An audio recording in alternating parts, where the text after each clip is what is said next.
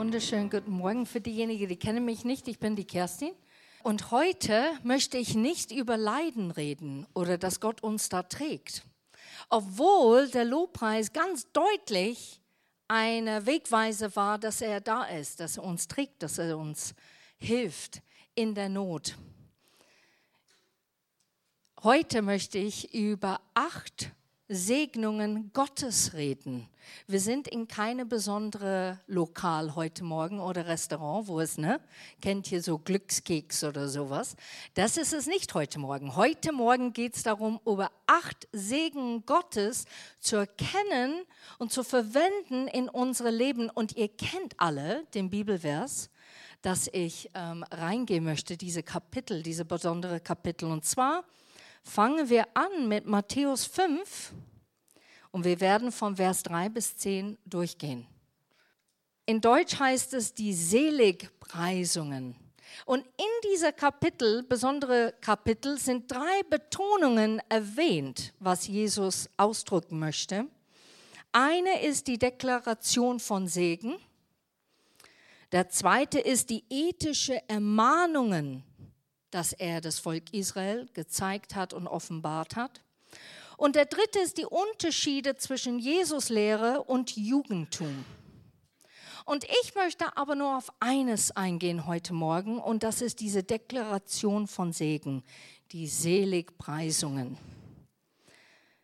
Und es geht Vers 3 los. Glücklich sind die, die erkennen, wie arm sie vor Gott sind, denn ihnen gehört sein himmlisches Reich. Sollen wir alle zufrieden sein, dass wir dann keinen Cent in die Tasche haben? Geht es darum? Meint Jesus das? Himmlisches Reich könnte das Reich Gottes in uns sein, das der Heilige Geist schenkt. Und was schenkt der Heilige Geist? Er schenkt Frieden und Gerechtigkeit und Freude in unsere Leben. Wir sind der Tempel des Heiligen Geistes und ein Baustein des Reich Gottes, das nicht aus Steinen, sondern aus Menschen gebaut wird. Aber zusätzlich kann man das himmlische Reich, auch Gottes Reich, das wiederkommen wird, hier auf Erden auch andeuten. Glücklich ist nicht das äußerliche Lächeln, sondern diese innere geistliche Freude, die man hat, weil wir zu Jesus gehören. Trotz allem merken wir, dass Gott mit uns geht. Trotz allem spüren wir einen Frieden, obwohl unser Kopf sehr oft andere Dinge betonen und sagen möchte, sogar unsere Emotionen.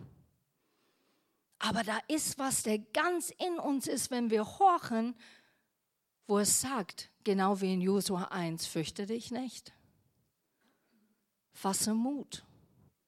Bleib dran. Gib nicht aus. Lass dich nicht beehren jetzt gerade von das, was du siehst oder hörst oder sogar fühlst. Arm bedeutet nicht unbedingt im materiellen Zustand, sondern die demütige Haltung oder einer geistliche Zustand. Ich mag dieses so, ich bin abhängig von Jesus. Da darf ich abhängig sein. In alle anderen Bereiche meines Lebens darf ich nicht abhängig sein, aber auf, mit Jesus darf ich abhängig sein. Und das ist zu erkennen, dass man geistlich arm ist, dass man immer wieder zu kurz kommt. Und deshalb braucht man dringend unser Retter und unser Erlöser. Wir brauchen die Wahrheit, die uns so gerne mitteilen möchte, wenn wir unsere Ohren aufmachen. Und dann erleben wir diese geistliche Reich Gottes in unserem Leben jetzt, hier in diesem Moment und blickend in die Zukunft zu schauen und sagen, das ist auch der Reich Gottes, auf dem ich zugehe in mein Leben. Wenn wir dann andere helfen, müssen wir aufpassen, dass wir nicht denken, wir sind dann jetzt allwissend. Uns gehört das himmlische Reich, ich kenne mich aus. Da muss man aufpassen, dass Stolz nicht reinkommt in unser Verhalten, weil wir eine Gewissheit in uns tragen. Im Gegenteil, es soll eigentlich eine Drang sein in uns, der sagt, okay, ich habe es erfahren, ich habe es erlebt, es muss weitergehen, ich muss anderen davon erzählen und mitteilen. Ich muss es andere zeigen in mein Leben. Ich muss es vermitteln in eine authentische Echt sein, dass die Welt fehlt zu vermitteln, was nur Gott geben kann. Es steht in der Bibel, wie ein Mann sagte, Herr, mehr von dir und weniger von mir. Und ich glaube, das ist sehr oft mein Gebet. Wenn du ein charismatischer Mensch bist, du hast eine besondere Ausstrahlung und die Leute ziehen auf dich, weil die merken, oh, die sind, die leben die Welt, die leben einfach mit Menschen zu, zu agieren und zu unterhalten und interaktiv zu sein dann ist es immer sehr, sehr gefährlich für solche Menschen, dass die selber nicht im Rampenlicht stehen, sondern dass die immer aufpassen, Herr, mehr von dir und weniger von mir. Vers 4. Glücklich sind die, die über diese Welt trauen, denn sie werden Trost finden. Jesus zitiert aus dem Buch Jesaja, und das werde ich einfach jetzt vorlesen, 61, Vers 2 bis 3. Doch nun ist auch die Zeit gekommen, dass unser Gott mit seinen Feinden abrechnet. Er hat mich gesandt, alle Trauernde zu trösten. Vorbei ist die Leidenszeit der Einwohner Zions. Wir können das auf uns auch beziehen. Es macht keinen Unterschied, ob du Christ oder nicht Christ bist, ob du Kirchendistanzierter bist oder nicht. Jesus selbst sagte, dass wir durch Herausforderungen gehen werden und in der Welt auch Trübsal erleben. Und gerade dann benötigen wir auch Gottes Trost und Hilfe. Und dieses Vers sagt genau das, dass wir Trost finden werden. Wir erleben etwas anders, was andere nicht erleben. Und das ist dieser geistliche Halt. Wenn Dinge nicht gut laufen. Wir könnten hier dem Mikrofon drum gehen, durch jede Reihe und fragen, was für eine Herausforderung hast du in dein Leben? Und ich weiß nicht, es wäre so Verschiedenes hervorkommen wo Leute manchmal aufstehen und sagen, Gott, ich bin trostlos heute Morgen, ich fühle keinen Trost. Und wenn wir aber dann Zeit nehmen in Gottes Wort, wenn wir unser Blick nicht ständig auf uns konzentrieren, sondern dass wir sagen, ich erhebe meinen Blick und ich lese das Wort Gottes, ich nehme es wahr, für was es sagt und ich empfange, obwohl, und wir haben das schon in die Lieder heute Morgen gesungen, ich spüre dich manchmal nicht, ich fühle dich nicht. Aber was ist die Tatsache? Und die Tatsache ist, du hast es gesagt. Du hast gesagt, du wirst immer bei mir sein. Du hast gesagt, du wirst mir Trost schenken, wo ich es brauche. Und das ist für mich eine Sicherheit, die die Welt nicht einmal geben kann, schenken kann. Es kann es in Augenblicken mit einer Umarmung oder einer Lächeln oder einem ermutigen Wort. Aber das ist wie eine Quelle, der so trocken ist, man dürstet so sehr danach nach mehr, weil man so dringend eine Bestätigung braucht, so dringend ein Wort, der uns hilft. Und ich kenne das von Leuten, die nicht Jesus erlebt haben. Die sind ständig auf der Suche nach Bestätigung in ihrem Leben statt diese innere zu sehen, der geistliche Halt von Heiligen Geist, von Jesus Christus und zu erkennen, der hat es gesagt. Und manchmal spüre ich es nicht. Ich habe öfters Momente gehabt, wo ich wirklich, ich bin geflüchtet einfach ins Bad und habe gesagt, Herr, ich kann nicht sprechen, du weißt ja, sind andere jetzt in diese Toilette-Bereich. Aber ich erhebe meine Hände jetzt zu dir in diese Kabine und ich sage dir einfach, dass ich sage, du bist Gott in mein Leben. Und das ist Trost, weil du weißt, in dem Augenblick, dass Gott mit dir ist. Vers 5. Glücklich sind die, die auf Frieden bedacht sind, denn die werden die ganze Erde besitzen.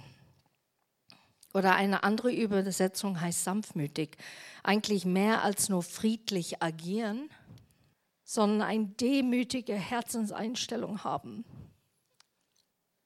Ich glaube, was sehr schwierig ist für einen Pastor, ist, wenn du ständig Dinge trägst in dein Herz, was andere vielleicht vorher nicht sehen. Und du siehst es oder du spürst es oder du merkst es. Und was mich total berührt, auch während ich diese Predigt vorbereitet habe, ist die kaltes Herzens der Menschen. Die Stolz, der so hoch ist. Und es ist nicht in der Welt nur, es ist auch im Leib Christi ganz, ganz stark. Und es bewegt mich. Es bewegt mich so zu einem Punkt, dass ich sage, Herr, mach uns wieder weich und belehrbar. Mach uns wieder offen und sanftmütig. Hilf uns zu hören mit unserem Herz, statt unseren Kopf zu uns zu leiten, weil unser Stolz angeknackst ist weil Worte, die uns empört haben oder weil ein Geste uns nicht gefallen hat. Weil vielleicht aus unserer Vergangenheit können wir und haben es nie gelernt, dieses Satz zu sagen, es tut mir leid. Wie oft erlebe ich das zurzeit, wie oft. Und das macht mich traurig.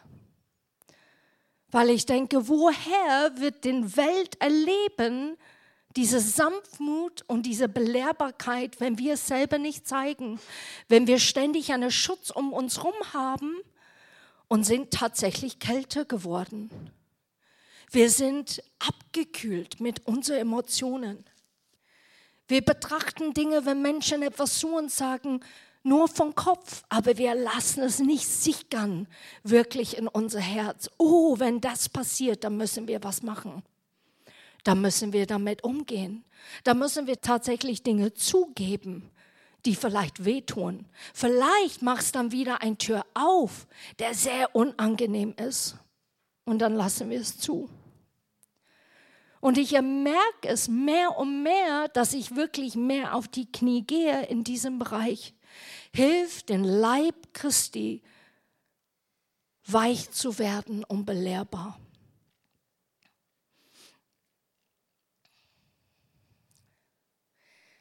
Eine demütige Herzenshaltung haben. Diese Menschen haben ihr Blick auf Jesus. WWJD, what would Jesus do?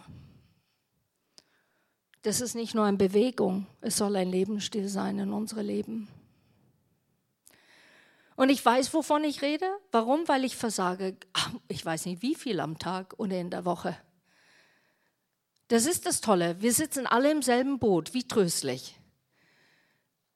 Aber was ich versuche ist, wenn ich zu sehr agiere, zu heftig oder ich bin so entsetzt, dann versuche ich wirklich zurückzugehen und sagen, okay, warum hat das mich so aufgewühlt?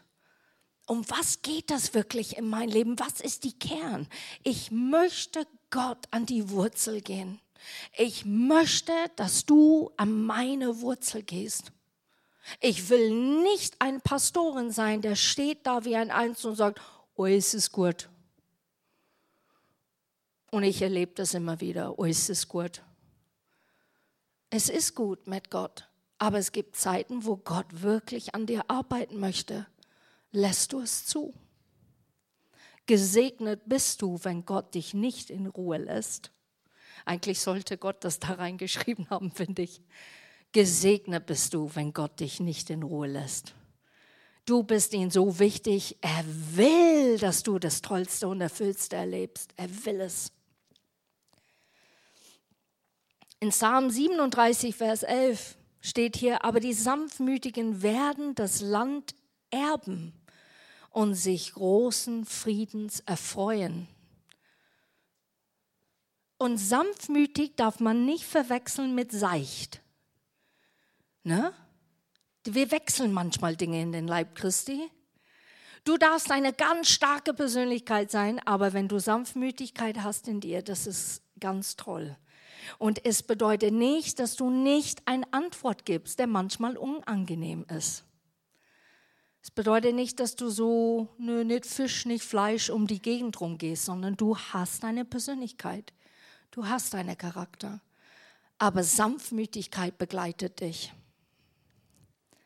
Vers 6. Glücklich sind, die Hunger und Durst nach Gerechtigkeit haben, denn die sollen satt werden. Nicht aufgeben, sondern sei gerecht zu anderen und handel gerecht. Wie lebst und reagierst du in deinem Alltag? Bist du hier am Sonntag? Ja, dann bin ich gerecht. Aber in den Alltag, ja, das ist manchmal schwierig, ne? Ich gebe ein ganz kleines Beispiel. Ich kenne die Geschichte, aber für diejenigen, die kennen es nicht. Mein Chef hat immer gesagt, wenn es jetzt klingelt, sag, ich bin nicht hier. Dann habe ich gesagt, ich habe ein Problem damit. Er sagte, ja, warum? Ich habe gesagt, weil das Lügen ist. Er sagt, ach bitte, Frau Stanier, also jetzt, sind wir, jetzt gehen wir ein bisschen weiter. Ich habe gesagt, ich weiß, ich will es nur sagen, ich habe ein Problem damit. Und ich habe gesagt, wie machen wir das, wie lösen wir dieses Problem? Dann habe ich gesagt, es tut mir leid, er will einfach nicht rangehen ans Telefon. Ich kann nicht fördern, dass mein Chef dann fälligst mit jemand redet, wenn er da ist. Und dann war das so, der Telefonat kam durch, mein Chef war nicht im Raum und ich habe gesagt einfach immer wieder, der ist gerade nicht im Raum. Das ist zwar stimmt, der ist gerade nicht im Raum gewesen, der ist nicht in mein Zimmer gewesen, aber der war da.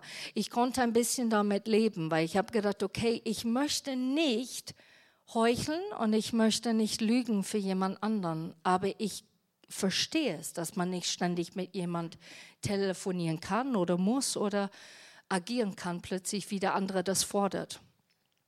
Der hat immer gelacht der hat so weit ist er gegangen, dass wenn ich äh, der Telefon äh, weitergeleitet auf mich und er war in mein Zimmer, ist er dann ganz bewusst so gemacht. Und dann ist er im nächsten Zimmer reingehuscht. Und es wurde eigentlich zu ein bisschen ein Gag, aber ich habe gesagt, nee, der ist momentan nicht im Raum. Sind wir gerecht in unser Handeln mit anderen Leuten? Handeln wir andere, wie wir so gern, dass andere uns behandeln? Oder handeln wir Leute, weil wir sagen, jetzt endlich, jetzt endlich die Retourkutsche. Jetzt kann ich es heimzahlen. Ich habe jahrelang gesehen, Gott, eigentlich, wenn ich ehrlich bin, ah, jetzt ist es, jetzt ist jemand bloßgestellt. Jetzt ist momentan eine peinliche Umstände gerade passierten. Ich stecke mittendrin, ich darf zuschauen. Wuhu. Wir sind Menschen. Und manchmal sagen wir, ha, das ist Gottes Gerechtigkeit. Aber sind wir aufrichtig? Reden wir wie die anderen über anderen? Gehen wir zu dem Mensch selber und sagen, ich habe ein Problem mit dir? Können wir darüber reden? Mir fällt es schwer. Natürlich muss man Dinge formulieren in einer Art und Weise, wo das Herz aufbleibt. Das ist so wichtig. Aber wir sollen gerecht sein. Vers 7. Glücklich sind die Barmherzigkeit üben, denn sie werden Barmherzigkeit erfahren. Ich hatte eine lange Zeit, wo ich mit Jesus gegangen bin und ich hatte sehr wenig Gnade für andere weil es ging mir gut. Ich bin aufgewachsen in einer gesunden Familie. Ich habe Jesus erlebt, nicht weil ich in einer Krux meines Lebens so dringend jemand gebraucht hat.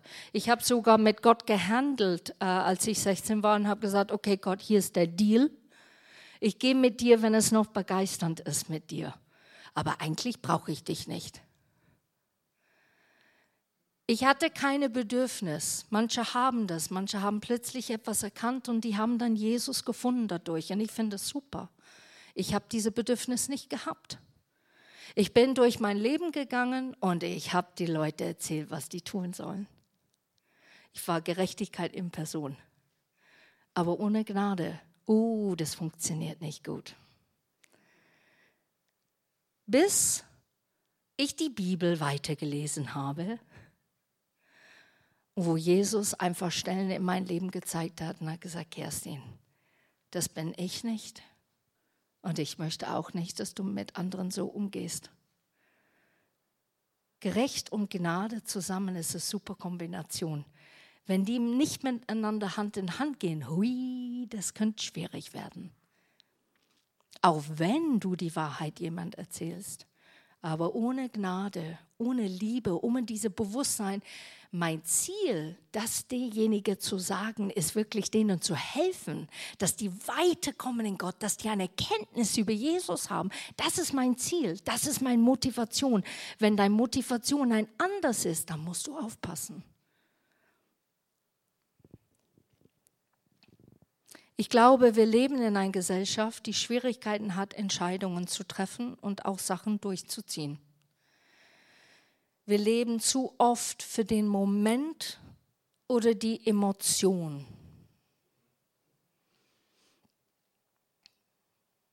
Und ich glaube, der Leib Christi ist auch infiziert. Ich spüre Gott nicht. Ah, dann gehe ich dahin, dann erlebe ich ihn bestimmt. Ich mag meine systematischen Rituale, vielleicht für mich. Und dann erlebe ich Gott, das meine Sicherheit. Ich weiß nicht, ob ich komme. Ich habe zwar Ja gesagt, aber das macht nichts. Ich muss ehrlich sagen, ich traue euch das zu heute Morgen. Ich war so enttäuscht bei Frauenfrühstück. Ich bin heim und habe gesagt, ich vergib die alle, ich vergib die alle, ich vergib die alle. Und zwar nicht die Leute, die da waren sondern die Leute, die nicht gekommen sind. Ich hatte sieben Leute, die haben gesagt, Kerstin, ich komme. Leute haben mich begrüßt an der Tür und haben gesagt, Kerstin, die sind alle nicht gekommen. Ein anderes Mal. Und ich stand da und ich habe gedacht, boah, tut das weh. Man gibt sich die Mühe, man vorbereitet das. Wie ist es bei Jesus, wenn er etwas vorbereitet? Kannst du vorstellen, wie ein Kind, ein Vater, ich habe was für dich. Und du kommst gar nicht.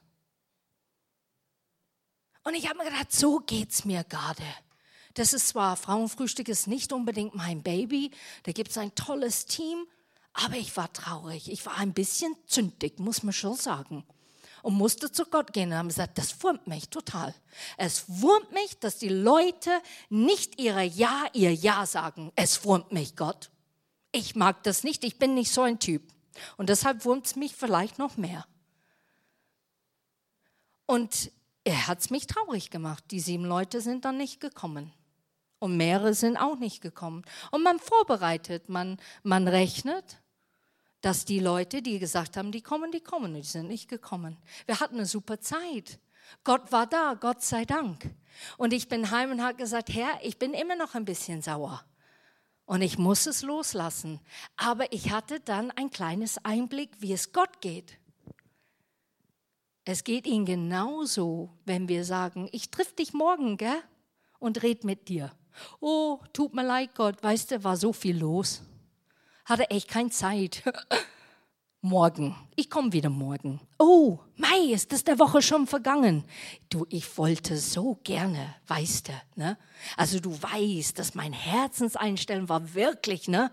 Und Zeit mit dir zu verbringen, ich habe es leider verpasst, tut mir leid. Und ich denke mir, wie oft schmerzt es ihn tatsächlich, weil er wünscht sich, dass wir Austausch mit ihm haben. Und ich war dankbar für diesen Moment. Ich bin nicht sauer auf diese Leute mehr. Aber wie oft in unserer Gesellschaft ist unser Wort nicht mehr, was es sein soll. Wisst ihr, früher ein Wort war ein Vertrag. Wir waren in Südafrika in Urlaub und wir haben vergessen, in der zweiten Woche haben wir gedacht, ganz lässig finden wir Hotel und wir haben nicht gewusst, dass es eine riesige einjährige Radeltour gibt in Cape Town und alle Hotels ausgebucht. Und ich, ach du liebes bisschen. Dann sind wir den ganzen Tag überall gegangen, sind zu Blauberg Strand gegangen in ein Hotel. Und dieser Mann sagt zu uns, ich gebe dir mein Wort, halber Preis für den Zimmer. Und meine super europäische Gehirn hat gesagt, ich traue das null. Wir packen zusammen, wir kommen hier an und vielleicht arbeitet er hier nicht einmal. Was machen wir dann? Und Christian, wir machen das. Und er hielt sein Wort. Er hielt sein Wort. Halber Preis für den Zimmer. Eigentlich irrsinnig in einer Zeit, wo alles ausgebucht ist. Tolles Hotel, kann man wirklich staunen. Ich war auch dabei, um die Geschichte zu ergänzen. Es war ein Fünf-Sterne-Hotel und das war unsere letzte Chance. Eigentlich konnten wir es uns nicht leisten, aber wir haben gedacht, jetzt schauen wir mal rein. Und dann sind wir reingegangen hat er gesagt, ja, wir haben noch Zimmer frei, weil Radfahrer wahrscheinlich nicht in Fünf-Sterne-Hotels absteigen. Dann haben wir gesagt, ja, aber wir können es uns nicht leisten. Ach, dann mache ich euch einen halben Preis. Und wir jetzt echt. Und ich wollte mal was unterschreiben. Er hat gesagt, nee, nee, ich gebe dir mein Wort hier. So machen wir das bei uns. Wie oft können Leute Verlass auf dich haben, der sagt, ich gebe dir mein Wort, ich werde da sein. Ich gebe dir mein Wort, ich werde für dich beten. Ich gebe dir mein Wort, ich bete für dich. Vers 8.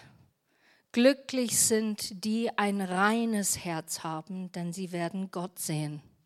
Oh wow, wenn ich in mein Herz schaue, das ist nicht immer so rein. Ne? das Herz. Unser Herz ist sehr verknüpft mit unserer Seele. Das sind unsere Gedanken, unsere Gefühle und unsere Wille. Das ist der Seele.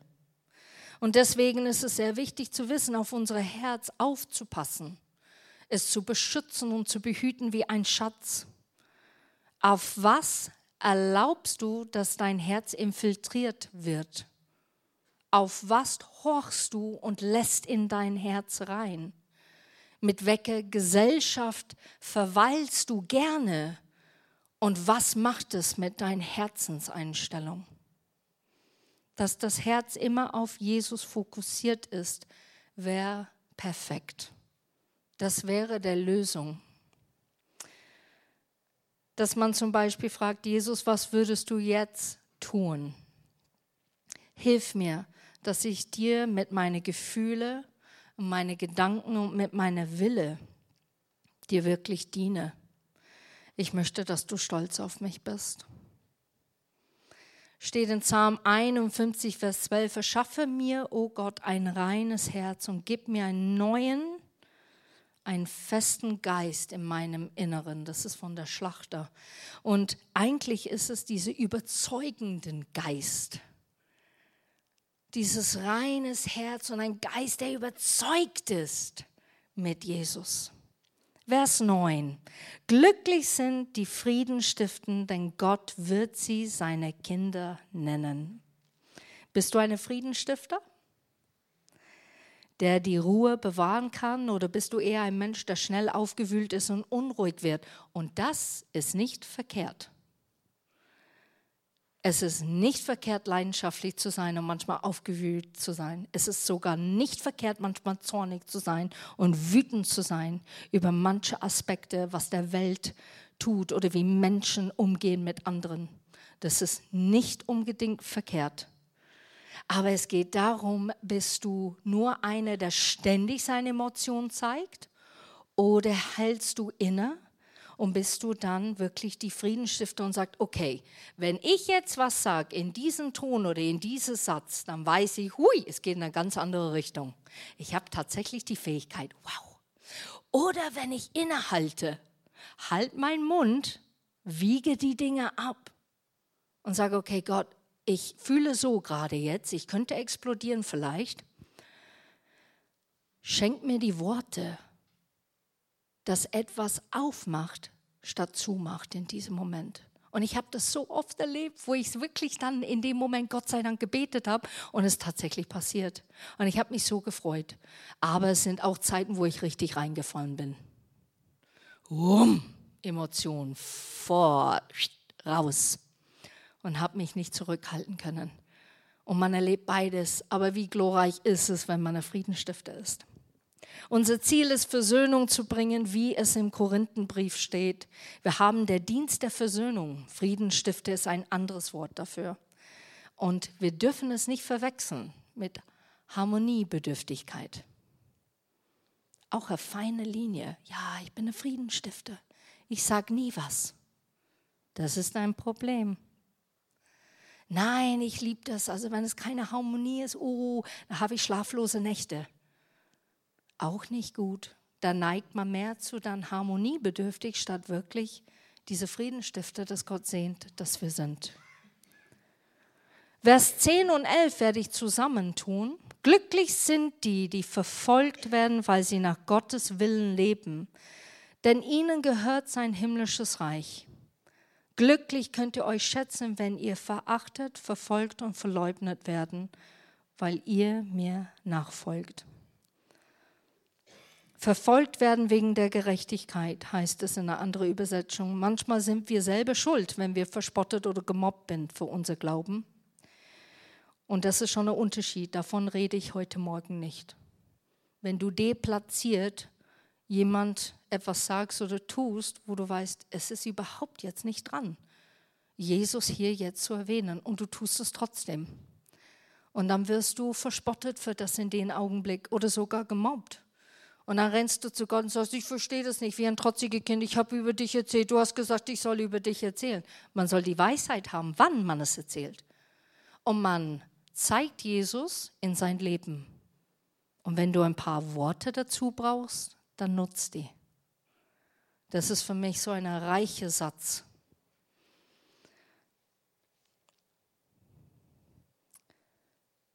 Vers 12, ja freut euch und jubelt, denn im Himmel werdet ihr dafür reich belohnt werden.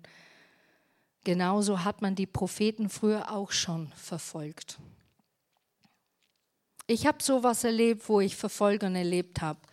Verfolgung nicht in der Maß, dass ich, äh, dass ich leiden müsste körperlich, dass ich ähm, dass ich da aus meinem Land rausgetrieben worden bin. Nicht solche Dinge. Das ist für mich extrem.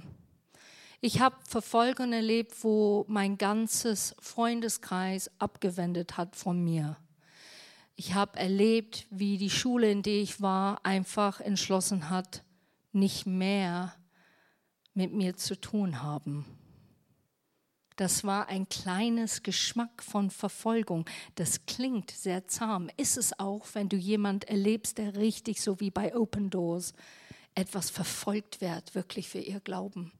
Aber den Geschmack, den ich erlebt habe mit 17, war gut genug zu erahnen, Jesus, was hast du eigentlich alles durchgemacht?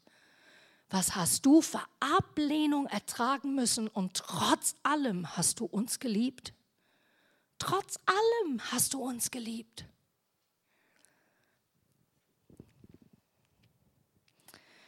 Wenn wir alle diese Sachen betrachten, dann werden wir diese acht Tatsachen erleben. Wir werden Reich Gottes erben, wir werden Trost finden, wir werden die Erde besitzen, wir werden satt werden, Barmherzigkeit erfahren und Gott sehen, seine Kinder genannt werden und Reich Gottes erben weil wir verfolgt sind und weil wir geistlich arm Erkenntnis haben. Ist es möglich? Ich glaube, Jesus hat diese Kapitel besonders reingetan, nicht als Kapitel natürlich, wir haben das als Kapitel gemacht, aber Jesus hat das besonders gemacht zu den Leuten, zu sagen, es ist schier unmöglich in deiner eigenen Kraft, das alles zu tun. Und deshalb brauchst du mich. Ist es möglich? Ja, mit Jesus. Jeden Tag an die Hand zu gehen und sagen, ich brauche dich. Ich brauche deinen geistlichen Zuspruch. Ich möchte sehen, was du siehst. Ich möchte tun, was du tust. Ich möchte hören, was du schon längst gehört hast. Und ich möchte lieben, wie du wirklich liebst. Ich möchte eine Frau oder ein Mann sein, der steht zu seinem Wort. Ich möchte ein barmherziges, aber auch belehrbares Herz haben. Ich möchte, dass du auf mich schaust und sagst, das ist mein Kind, sie hält, was sie verspricht. Das ist mein Kind, die liebt mich und ist bereit, sich zu ändern. Sie liegt ihr Stolz vor mir ab vielleicht 10.000 Mal am Tag, aber sie tut es, weil ihre Sehnsucht ist, Veränderung zu leben in mir. Ist es möglich? Ja und wie? Diese Segnungen zu erleben, anzunehmen für sich persönlich und deine persönliche Welt zu ändern. Amen.